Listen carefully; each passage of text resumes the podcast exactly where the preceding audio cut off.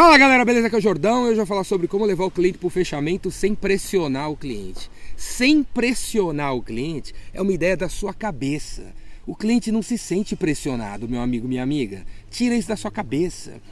Vendas não é ser chato, vendas não é pressionar ninguém, vendas é ajudar. Você não está pressionando ninguém quando você entra em contato com um cliente que pediu a sua proposta quatro dias atrás para resolver o problema da casa dele, da empresa dele.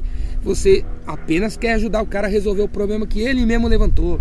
Você não está pressionando o cara quando você manda e-mail, WhatsApp. Para com isso. Você tem que se ver como um médico. Você é um médico, você é uma médica.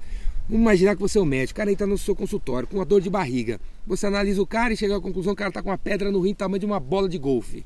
Você pega e recomenda para o cara esse remédio três vezes durante cinco dias. O cara promete que vai tomar e desaparece. Dois dias depois você está no shopping, entra no Outback, o cara está lá comendo uma bisteca desse tamanho. Você chega no cara e fala: E aí, meu amigo paciente, tá tomando o remedinho direitinho? Ah, doutor, sabe o que é? Né? No dia seguinte parou de doer. E aí eu esqueci do remédio. Eu acho que eu não estou precisando mais, viu, doutor? Eu tô até aqui comemorando, comendo essa bisteca gigantesca, tomando quatro cerveja.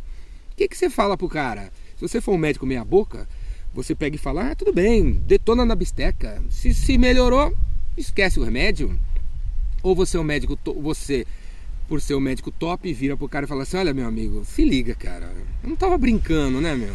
Você tá com uma bola de golfe aí na tua barriga que tá crescendo, vai virar uma bola de basquete. Você tem que tomar aquele remédio que eu te dei, três vezes cinco dias. Vamos aí, velho. Senão você vai cair duro. E você não vai ver tua filha no casamento dela daqui 10 anos. Tem que tomar um negócio. Não é assim que você falaria com o cara? É assim, se você acredita que ele tem um problema, que você tem a solução para resolver, você falaria assim com ele. Então, meu amigo, você é um médico, você não é um vendedor de torneira, você é um médico. Um médico que ajuda o teu cliente a resolver um problema.